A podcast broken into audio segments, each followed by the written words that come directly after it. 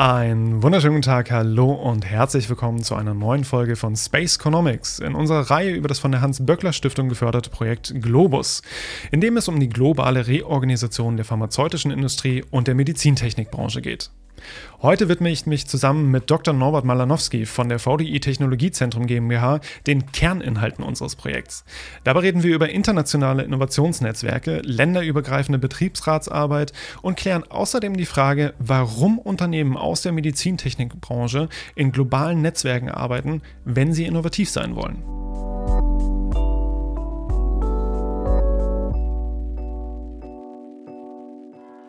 Auch wenn wir gerade zu einigen der genannten Themen ja auch ein Working Paper bei der Hans-Böckler-Stiftung veröffentlicht haben, bin ich wie immer froh, mich dem Thema nicht allein widmen zu müssen. Und gerade weil du, Norbert, ja auch schon einiges an Erfahrungen auf dem Gebiet mitbringst, freue ich mich umso mehr, dass du Zeit für mich gefunden hast und heiße dich hiermit herzlich willkommen. Ich bin sehr gerne heute dabei und äh, vielen Dank für die Einladung, Björn. Sehr, sehr gern. Äh, Norbert, du hast an den Unis in Duisburg und Toronto studiert und an der Fernuni Hagen promoviert. Danach hast du erst in Bochum an der Uni und danach in Stuttgart in einem DFG-Projekt als wissenschaftlicher Mitarbeiter gearbeitet. Danach bist du zur VDI Technologiezentrum GmbH gewechselt, wo du seit nunmehr 24 Jahren arbeitest. Das hat dich aber wiederum nicht davon abgehalten, zwischendurch auch mal für die Europäische Kommission ein Projekt zu leiten oder beim VDI Zentrum für Ressourceneffizienz oder dann, was man halt so nebenbei macht, als Lecturer für die Universität Witten-Herdecke zu arbeiten. Also insgesamt ein sehr bewegtes Arbeitsleben, das sich inhaltlich aber stets um Technologie bzw. technologische Entwicklung und ihre Auswirkungen auf Wirtschaft, Arbeit und ArbeitnehmerInnen dreht. Natürlich mit den sich stetig wandelnden Technologien. Insofern wäre auch meine erste Frage gleich. Wie unterscheidet sich die Medizintechnikbranche von anderen Industrien, zu denen du bereits gearbeitet hast? Ja, also eine spannende Frage zum Einstieg. Äh, was grundsätzlich festzuhalten ist, die Medizintechnikbranche gehört zur Fertigungsindustrie. Das mhm. ist die Kategorie. Das heißt also, da findet industrielle Fertigung statt. Und dazu gibt es dann sogenannte Stückgüter. Und äh, wenn ich Beispiele nennen kann für mhm. Stückgüter, mhm. dann sind das beispielsweise künstliche Hüftgelenke, die kennen mittlerweile viele von uns, oder künstliche Armgelenke. Darüber hinaus sind das auch Blutdruckmessgeräte, das sind Beatmungsgeräte bekannt geworden, insbesondere mhm. jetzt auch im Zuge der äh, Covid-19-Pandemie. Oder es sind, das ist natürlich dann viel simpler, das sind FFP2-Masken. Mhm. Was hier passiert in der Medizintechnikbranche ist also, dass äh, äh, Vorprodukte, die aus Metallen beispielsweise gefertigt sind oder aus Kunststoffen aus, oder aus dem Bereich Elektronik kommen oder Halbleiter, Chips, mhm. also dass, dass die in der Fertigung, dass die zusammengesetzt werden. Also das ist vergleichbar durchaus mit der Produktion in der Automobilbranche. Mhm. Okay. Und äh, was deutlich wird, ist also hier gibt es dann eben diese Ingenieurwissenschaftliche äh, Anwendung äh, beziehungsweise die Prinzipien und Regeln der Ingenieurwissenschaften, also die Anwendung finden im Gebiet der Medizin. Das Interessante ist äh, bei der pharmazeutischen Industrie quasi mhm. so als, als Gegenstück. Die gehört zur sogenannten Prozessindustrie. Das heißt also, hier geht es um Beschaffenheit, Wirkung, Entwicklung, Prüfung und Herstellung äh, von Arzneien beispielsweise. Und äh, das Interessante ist hier also, dass sie eben Stoffe und Materialien verarbeitet und das eben in chemischen, biologischen und auch anderen technischen Prozessen. Mhm. Es ließe sich jetzt auch sagen, äh, ganz stark vereinfacht, also dass diese Prozesse vergleichbar sind mit äh, dem Kochen in einer Küche. Also, okay. Und ich denke, damit wird dann schon in Ansätzen deutlich, also worin sich diese beiden Industrien mhm. äh, ja klar unterscheiden. Also es ist ein völlig anderer Ansatz bei der Produktion. Mhm. Und ich finde aber auch genau diese Unterschiede zwischen der pharmazeutischen Industrie und der Medizintechnik halt wahnsinnig spannend. Denn äh, als ich eingestiegen bin in das, ähm, in das Thema und vielen anderen geht es vielleicht auch so, wenn man jetzt erstmal hört, irgendwie so Medizintechnik und Pharmazie, dann ist zwar klar, dass das eine halt, wie du auch dargelegt hast, halt eher die industrielle Produktion ist, das andere vielleicht eher in Richtung Chemie und chemische Industrie geht. Aber in meinem Kopf war das irgendwie vielleicht nicht unbedingt eins, aber sehr nah beieinander. Und Beide sind ja auch wahnsinnig ja, innovationsorientiert und genau das ist ja dann aber auch das Spannende, was wir uns jetzt im Projekt angeschaut haben, also diese Forschung und Entwicklung. Und dabei ging es ja dann vor allem um die Veränderung, also die Reorganisation im Zuge von Globalisierung und technologischen Neuerungen. Während der Analysen und Arbeiten an den Artikeln zu den Projektergebnissen ist dann aber für mich persönlich auch doch relativ schnell klar geworden, so dass das Bild, was ich im Kopf hatte, jetzt vielleicht nicht vollkommen, aber schon ziemlich anders ist. Also die beiden Branchen funktionieren zum Teil nach vollkommen anderen Regeln und Kriterien. Also die pharmazeutische Industrie arbeitet einfach zum Beispiel sehr viel und im Verhältnis auch sehr offen mit dann externen Unternehmen und Organisationen zusammen, wenn es zum Beispiel um Outsourcing geht, also wenn sie Unternehmenstätigkeiten an Externe vergeben. Und in der Medizintechnik sieht das ganz anders aus. Also hier ist einfach die Befürchtung vor dem Verlust von Wissen an Externe deutlich höher, was zu viel stärkerer Kontrolle dieser Externen, die ja eigentlich im Auftrag des Unternehmens arbeiten, führt. Inwiefern haben diese Unterschiede dann auch bei der Antragstellung für das Projekt, über das wir heute reden, eine Rolle gespielt? Und um welche Kriterien ging es euch bei der Auswahl ansonsten noch?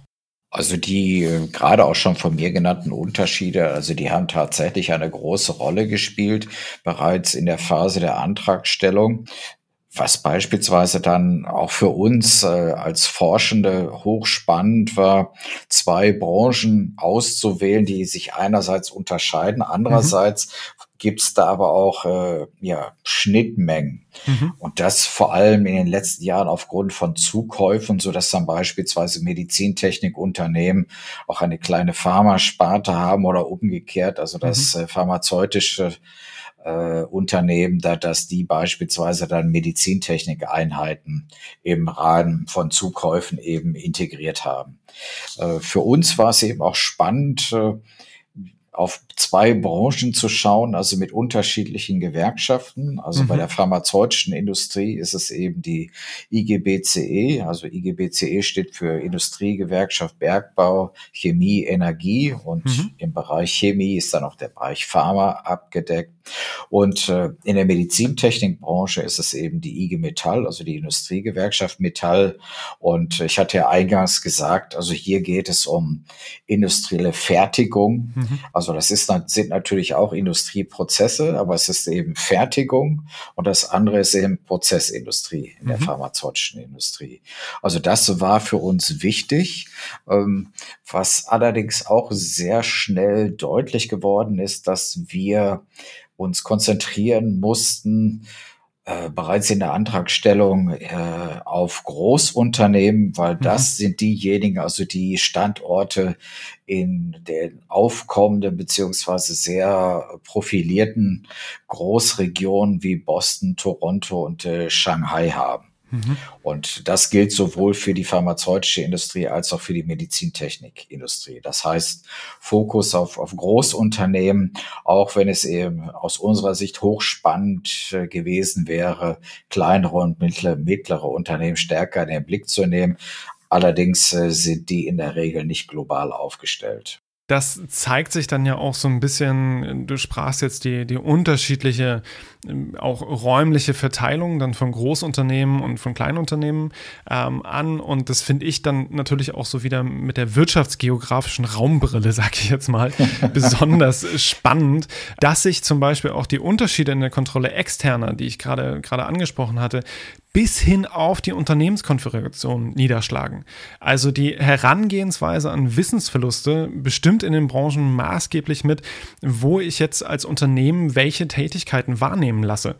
Also in der Medizintechnik gab es zum Beispiel auch in den Interviews diese Denkweise, dass es unbedingt eine zentrale Kontrolle braucht. Das heißt also, hier wurden tiefgehende und wirklich innovative Forschungstätigkeiten meist so am Hauptstandort in Deutschland gehalten und zum Beispiel nur, also jetzt in Anführungsstrichen nur, einfachere Entwicklungen wie zum Beispiel Anpassungen an regionale Märkte dann wiederum im Ausland ausgeführt aber selbst da dann auch immer unter Aufsicht einer aus Deutschland entsandten Leitungskraft. Die pharmazeutische Industrie war da schon deutlich weniger rigide und hier wurde auch eher danach getrennt, jetzt an welchem Standort zum Beispiel Zugriff auf bestimmtes Wissen möglich ist. Und die Kontrolle ist dann auch eher so dezentral organisiert, das heißt also dann auch auf unterschiedlichen Arbeitsebenen mit technologischer Unterstützung und so weiter und so fort. Und das konnten wir dann auch nicht zuletzt darauf zurückführen, dass natürlich die pharmazeutischen Unternehmen mittlerweile einfach auf wahnsinnig vielschichtiges Wissen angewiesen sind, um überhaupt noch innovativ tätig sein zu können. Und das wiederum wäre dann aber viel zu teuer, das alles vorzuhalten. Entsprechend habe ich mich dann auch sehr über euren Artikel, also von dir, Simon Beesch und äh, Professor Sebastian Henn gefreut, in dem es ja auch um Konfliktpartnerschaften zwischen Management und den Interessensvertretungen der Beschäftigten ging und in dem ihr auch eine ganze Reihe an Handlungsmöglichkeiten, wie jetzt zum Beispiel Beteiligung von Gewerkschaften an internationalen Innovationsnetzwerken oder dergleichen vorgeschlagen habt. Magst du uns hierzu mal einen kleinen Einblick geben? Also worum ging es erstmal ganz grundlegend in dem Artikel? Also grundlegend ging es darum, das Thema Reorganisation von Forschung und Entwicklung, wie du sie gerade auch beschrieben hast, äh, in einem etwas erweiterten Kontext eben zu betrachten. Und mhm. dieser erweiterte Kontext, äh, das ist eben der sogenannte institutionell arrangierte Kompromiss, also zwischen den Akteuren von Kapital und Arbeit. Mhm. Also auf die, auf die Betriebsebene runtergebrochen, Management und, und den Beschäftigten. Mhm. Auf der verbandlichen Ebene sind es dann beispielsweise Wirtschafts- bzw. Arbeitgeberverbände und Gewerkschaften. Und in, in Deutschland äh, sprach man lange Zeit äh, von einem sogenannten Modell der Sozialpartnerschaft. Mhm. Das war ein Kernbestandteil auch der deutschen Wirtschaft bis äh, in den 70er Jahren hinein. Man hat es dann auch als Modell Deutschland bezeichnet. Und äh, aus unserer Sicht ist es äh, bei dem Thema heute sehr wichtig, eben danach zu schauen, also ob die ja, Sozialpartnerschaft beziehungsweise Konfliktpartnerschaft, darauf gehe ich gleich noch ein, mhm. ob die sich eben mit Anpassungen eben äh, stabilisieren lässt beziehungsweise auch zukunftsfähig gestalten lässt und das dann eben diskutiert am Beispiel der Reorganisation von Forschung und Entwicklung. Äh, zum ganz kurz zum zum Thema Konfliktpartnerschaft. Mhm Konfliktpartnerschaft und Sozialpartnerschaft sind jetzt nicht äh, inhaltlich so weit auseinander. Also nach meiner Einschätzung wird der Begriff Konfliktpartnerschaft eher in den Sozialwissenschaften benutzt hm, okay. und äh, macht eben deutlich, also dass es da durchaus eben heruntergebrochen auf das Modell Deutschland, dass es da eine, eine Kooperation gibt, also zwischen mhm. Management und den äh, Interessenvertretung der Beschäftigten. Gleichwohl bei diesen Kooperationen gibt es aber auch Interessenunterschiede. Okay, und in Bezug ja. auf diese Interessenunterschiede kann es dann Konflikte geben. Mhm. Und äh, diejenigen, die insbesondere mit dem Analysemodell Konfliktpartnerschaft äh, arbeiten, die betonen eben, also dass, äh, wenn man mit dem Begriff Sozialpartnerschaft arbeitet, also dass diese Interessengegensätze oder Unterschiede, also dass die etwas untergehen können. Mhm. Aber umgangssprachlich äh, äh, wird auch der Begriff äh, Sozialpartnerschaft häufiger benutzt mhm. als Konfliktpartnerschaft. Aber als Analysemodell hilft es sicherlich sehr, um, und das möchte ich ja aber unterstreichen, äh, um eben auch deutlich zu machen, es gibt neben gemeinsamen Interessen auch unterschiedliche Interessen. Mhm. Aber was sind denn dann zum Beispiel im Zuge einer sich digital wandelnden und stetig globaleren Forschung und Entwicklung in der Medizintechnik so die ganz zentralen Herausforderungen? Also was mir halt gleich in den Sinn schießt, ist, wenn ich zum Beispiel permanent mit Sprachbarrieren konfrontiert bin, kulturell bedingte unterschiedliche Herangehensweisen jetzt zum Beispiel auch an Verhandlungen habe oder auch ja, die Arbeitsorganisation, muss es ja zwangsläufig zu Konflikten kommen. Also auch mal ganz unabhängig davon, ob ich jetzt währenddessen noch versuche, mein Wissen zentral oder dezentral zu schützen. Ja, Sprache scheint äh, aus unserer Sicht nicht die größte Herausforderung mhm. bei den Beschäftigten zu sein. In der Regel sind das Personen, Menschen, die sehr gut ausgebildet sind, die auch entsprechende Sprachkenntnisse mitbringen. Gleichwohl kann es natürlich sein, also dass da die Interpretation bei bestimmten Begriffen unterschiedlich sein mhm. können. Aber das scheint nicht das äh, zentrale Problem zu sein. Die Diskussionskultur hingegen scheint ein großes Problem zu sein. Und äh, was schon auch interessant ist, also dass es, wenn es um kulturelle Unterschiede gibt, bei den großen Unternehmen, auch in der Medizintechnik, äh, Angebote für die Beschäftigten gibt äh, in Richtung interkulturelle Kommunikation. Mhm. Also das heißt also, da wird dann an, anhand äh, konkreter Beispiele dargestellt, also wie unterschiedlich auch Interpretationen sein können, beziehungsweise wo vielleicht das eine oder andere Fettnäpfchen steht, was man mhm. besser auslässt in der Zusammenarbeit. Das Interessante dabei ist allerdings, äh, auch wenn es diese interkulturellen Seminare gibt, also dass die Unternehmenskultur an den Standorten im Ausland mhm. in der Regel eine andere ist. Also Sozialpartnerschaft gibt es dort in der Regel mhm. nicht, mhm. weil Sozialpartnerschaft oder Konfliktpartnerschaft, das ist, das ist deutsch geprägt. Das findet man vielleicht in Ansätzen noch in den Niederlanden oder in Österreich, vielleicht in skandinavischen Ländern, aber in den USA und China spielt dieser Ansatz äh, überhaupt keine Rolle. Mhm. Das heißt eben auch, also, dass es da äh, keine formalen oder auch informellen Kooperationen gibt, also von mhm. Management und, und den Beschäftigten. Und äh, Interessenvertretung der Beschäftigten also spielen dabei in der Regel auch keine Rolle, beziehungsweise die de facto äh, sind die da gar nicht, gar nicht präsent. Okay. Und äh, das heißt äh, letztlich also, dass die Beschäftigten in diesen Regionen im Ausland also, dass die auch nicht über, über eigene Interessenvertretung verfügen können. Das heißt eben auch, das macht es noch etwas leichter, also einen Wettbewerb herbeizuführen, also zwischen mhm. Standorten im Inland, aber auch im Ausland. Okay, also ich ja. würde das auch nicht begrenzen allein aufs Ausland, mhm. also so dass ein, ein deutscher Standort mit einem ausländischen F&E-Standort eben im Wettbewerb steht, sondern das kann durchaus bedeuten, also dass das beispielsweise auch ein Wettbewerb ist, also zwischen zwei deutschen Standorten. Okay, könntest du aber vielleicht ganz kurz noch erläutern, woran, woran liegt das, dass es dieses System in Deutschland gibt und dieses System im Ausland? Und was sind da auch die Unterschiede? Also in Deutschland gibt es eben einen, einen gesetzlichen Mitbestimmungsrahmen, also in dem ist eben festgehalten, also wo äh, Management und die Beschäftigten beziehungsweise Interessenvertretungen zusammenarbeiten können. Mhm. Im Ausland sieht es dann so aus, es gibt diesen rechtlichen Rahmen schon nicht. Okay, und ja. äh, das Management dort orientiert sich dann eben am, am nationalen gesetzlichen Rahmen und der sieht eben keine äh, Kooperation zwischen Management und den Beschäftigten und den Interessenvertretungen vor.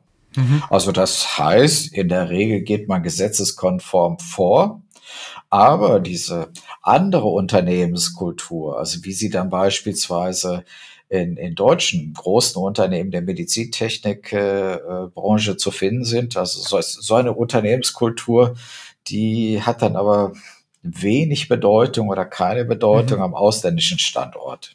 Mhm.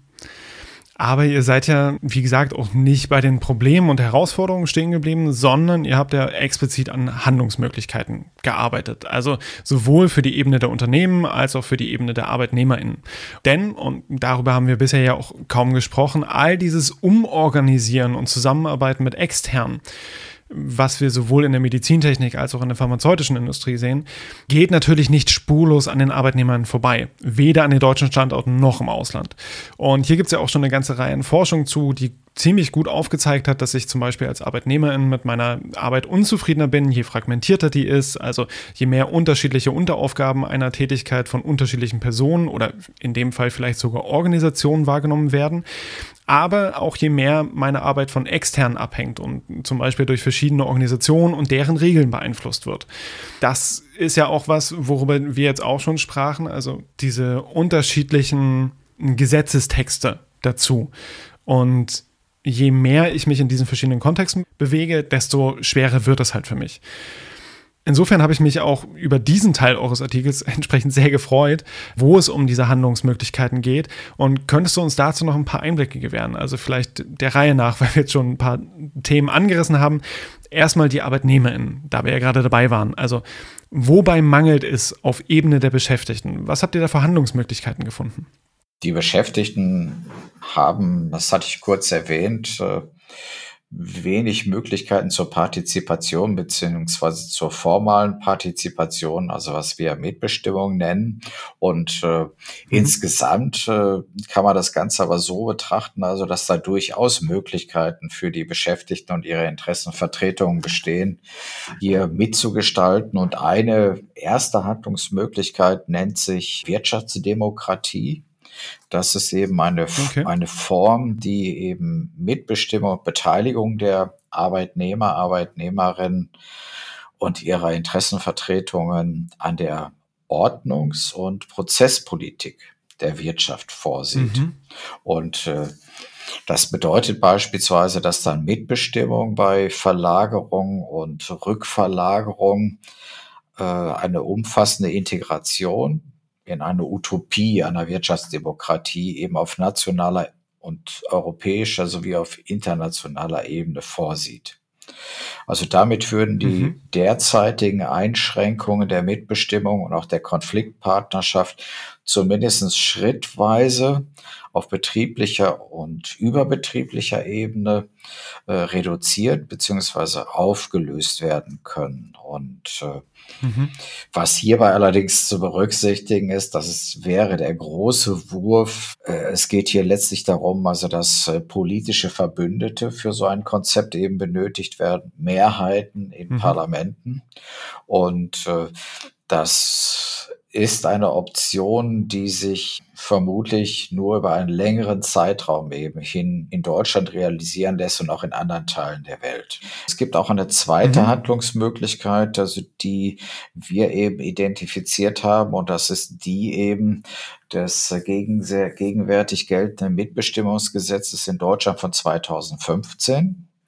Und äh, dieses, okay. dieses Mitbestimmungsgesetz sieht eben vor, also dass die Arbeitnehmervertreterinnen äh, im Aufsichtsrat bei wichtigen Fragen in der Unternehmenspolitik und in der Unternehmensplanung eben äh, mitarbeiten können beziehungsweise mitbestimmen mhm. können. Äh, gegenwärtig sieht es so aus, also dass äh, wenn es um die internationale Ebene geht, sprich um Reorganisation von F&E zum Beispiel, dass da mhm. aber die, die Möglichkeiten äußerst begrenzt sind, weil zur Erinnerung, also Mitbestimmung ist ein, ein deutscher Ansatz. Mhm. Und das heißt, äh, die Mitbestimmungsgesetze, die heute gelten, also die sind entsprechend zu reformieren, die sind äh, zukunftsfähig zu gestalten und möglicherweise kann in dieser Legislaturperiode in Deutschland hier noch was passieren. Also das Thema ist mhm. äh, Teil des Koalitionsvertrages der gegenwärtigen Ampelregierung und äh, hier schlage ich vor, warten wir ab, also was da in der restlichen Regierungszeit äh, in dieser Hinsicht noch passiert.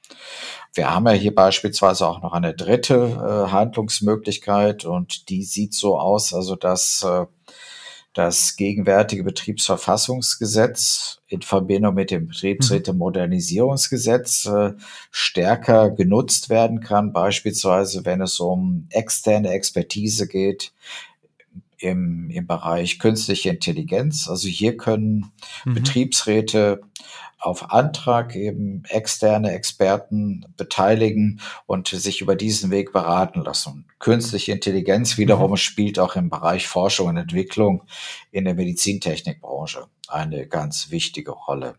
Also das ist auch eine mhm. Möglichkeit. Darüber hinaus haben die Gewerkschaften in Deutschland ja einen Vorstoß unternommen zu einer großen Reform des Betriebsverfassungsgesetzes der Entwurf liegt seit einiger Zeit vor, wird beispielsweise dann auch mit Arbeitgeberverbänden etc. diskutiert. Gleichwohl mhm. wird es äh, höchstwahrscheinlich innerhalb dieser Legislaturperiode also dazu keine Änderung mehr geben. Das wird wahrscheinlich auf die nächste Legislaturperiode hinauslaufen. Okay. Äh, ich hatte gerade schon betont, also mit dem gegenwärtigen Rahmen äh, lassen sich durchaus erste Schritte eben erreichen. Doch mhm. äh, was deutlich wird, ist, äh, es bedarf eigentlich heute einer zeitgemäßen und deutlich verbesserten Mitbestimmung, insbesondere für die Beschäftigten. Mhm. Okay, also ist hier Mitbestimmung eine Lösung, die aber noch vertieft werden muss und für die es zum Teil jetzt auch neue Regelungen braucht, die du jetzt ansprachst. Wobei ja aber auch die derzeitigen Regelungen in Anführungsstrichen einfach mal umgesetzt werden müssten. Also auf Ebene der Unternehmen ist die dafür notwendige Transparenz, aber ja häufig auch genau das, was zum Beispiel viele Unternehmen aus der Medizintechnikbranche halt eben nicht wollen. Denn hier wird ja der Verlust von Wissen an Wettbewerbsunternehmen zum Beispiel befürchtet. Aber auch dafür habt ihr mit den Innovationsnetzwerken ja eine weitere Handlungsmöglichkeit vorgeschlagen. Äh, was verbirgt sich hinter dieser Idee der Innovationsnetzwerke? In sogenannten globalen Innovationsnetzwerken arbeiten eben Akteure aus Wissenschaft und Wirtschaft äh, global zusammen. Also sowas gibt es auf mhm. europäischer Ebene, sowas gibt es auf, äh, auf internationaler Ebene. Bisher sind das eben Netzwerke, in denen die Gewerkschaften als Interessenvertretungen der Beschäftigten nicht vertreten sind. Das wäre eben mhm. eine Möglichkeit, sich an solchen Innovationsnetzwerken eben aktiv zu beteiligen. Und über diesen Weg ließe sich mehr Transparenz erreichen. Aber das allein wird nicht ausreichen. Also ich hatte es äh, schon angerissen. Es wird eine erweiterte, eine echte Mitbestimmung eben notwendig sein und die sorgt in der Regel also für eine mhm. deutlich erweiterte Transparenz.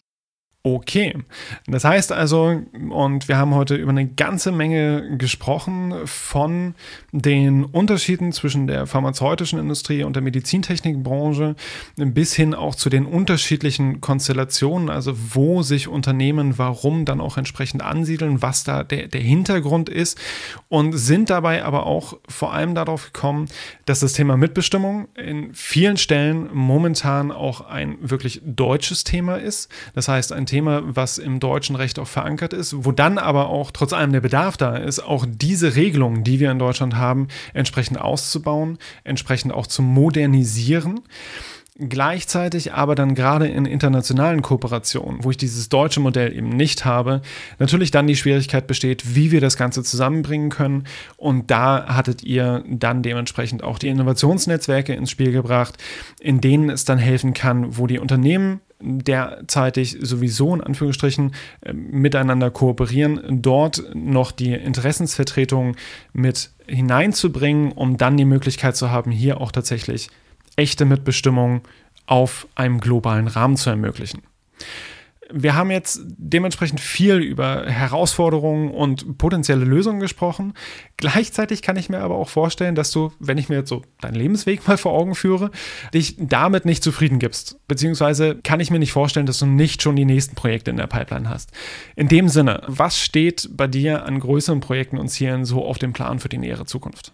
In ganz naher Zukunft, um es mal so zu formulieren, werden wir der sehr spannenden Frage nachgehen, wie Betriebsräte und Gewerkschaften über die Entwicklung eigener Szenarien zur Stärkung der Medizintechnik, äh, F&E-Standorte und der Beschäftigung beitragen können. Das heißt, also mhm. wir stoßen einen Prozess an, in dem äh, diese Akteure, Gewerkschaften und Betriebsräte gemeinsam mit einigen externen Szenarien entwickeln mhm. für die zukünftige Entwicklung in der Medizintechnikbranche, also mit äh, Schwerpunkt auf, auf die Forschung und Entwicklung. Und äh, das mhm. halten wir, das ist eine weitere Handlungsmöglichkeit, also als äh, sehr reizvollen und ausbaufähigen Ansatz. Mhm. Gibt es da schon, schon erste Ideen, wie das aussehen kann, wie die Zukunft der Medizintechnikbranche aussehen kann? Ja, also wenn beispielsweise die Beschäftigten und ihre Interessenvertretungen frühzeitig, also mit äh, guten Ideen, sich äh, mhm. auch an der Reorganisation von Forschung und Entwicklung beteiligen können, also dann äh, lassen sich aus unserer Sicht da eben Wege finden, die eben nicht in die Richtung gehen, dass der eine Standort den anderen Standort kannibalisiert, mhm. sondern dass man da gegenseitig eben auch äh, sich befruchten kann, also dass man über diesen Weg stärker wird und das Ganze dann eben auch bei, bei humanzentrierter Arbeit. Also das heißt also, die Beschäftigten mhm. Haben dann beispielsweise auch eine verbesserte Arbeitsorganisation, vielleicht auch äh, weniger Druck bei der Arbeit und äh, vielleicht mhm. auch mehr Freiraum, also für für neue Ideen, also die gerade im Bereich Forschung und Entwicklung immer notwendig sind. Sehr schön. Gibt es für uns da eine Möglichkeit, das irgendwie mitzuverfolgen? Also Twitter-Accounts, LinkedIn-Profile, vielleicht sogar auch ein Instagram-Account, den wir verlinken können auf unseren Mehrblog-Seiten?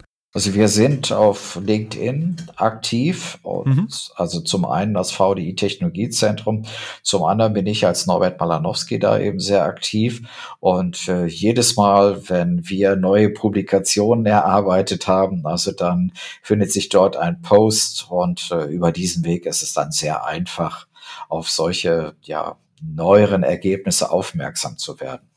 Das heißt also, allen HörerInnen kann ich nur empfehlen, einfach mal bei LinkedIn einloggen, Norbert Malanowski vernetzen oder auf jeden Fall folgen. Der VDI Technologiezentrum GmbH ebenso folgen oder vernetzen. Und in dem Sinne, Norbert, wir haben über sehr, sehr viel gesprochen. Wir haben zumindest einen Teil deines äh, riesengroßen Wissensschatzes heute anzapfen können. Dafür bin ich dir sehr, sehr dankbar, auch für die Einblicke in deine zukünftige Arbeit, für die ich dir natürlich alles Gute wünsche.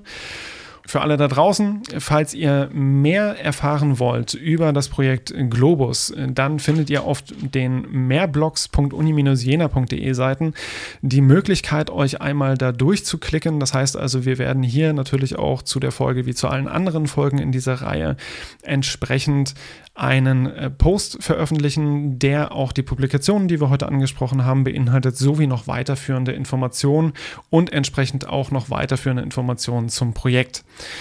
In dem Sinne, an dich, Norbert, vielen, vielen Dank. Ja, ich äh, freue mich sehr, dass ich hier die Möglichkeit hatte, mit dir äh, diesen Austausch zu pflegen äh, zu diesem Thema, was uns äh, während der Arbeit schon sehr am Herzen lag. Und du hörst ja raus, also wir sind weiterhin quasi am Ball. Und das ist aus unserer Sicht enorm wichtig, also weil gegenwärtig äh, mhm. viele Industriezweige in Deutschland oder auch in anderen Teilen der Welt äh, sich in einer Transformation befinden, eine, eine sozial-ökologische und eine digitale Transformation. Und äh, es geht letzten Endes darum, also dass diese Transformation, dass die eben mitgestaltet wird und dass es äh, letzten Endes als Ergebnis eine menschengerechte Wirtschafts- und Arbeitswelt gibt. Dem habe ich nichts hinzuzufügen. Vielen, vielen Dank, Norbert. Und euch da draußen, ahoi und bis zum nächsten Mal. Ciao, ciao. Tschüss.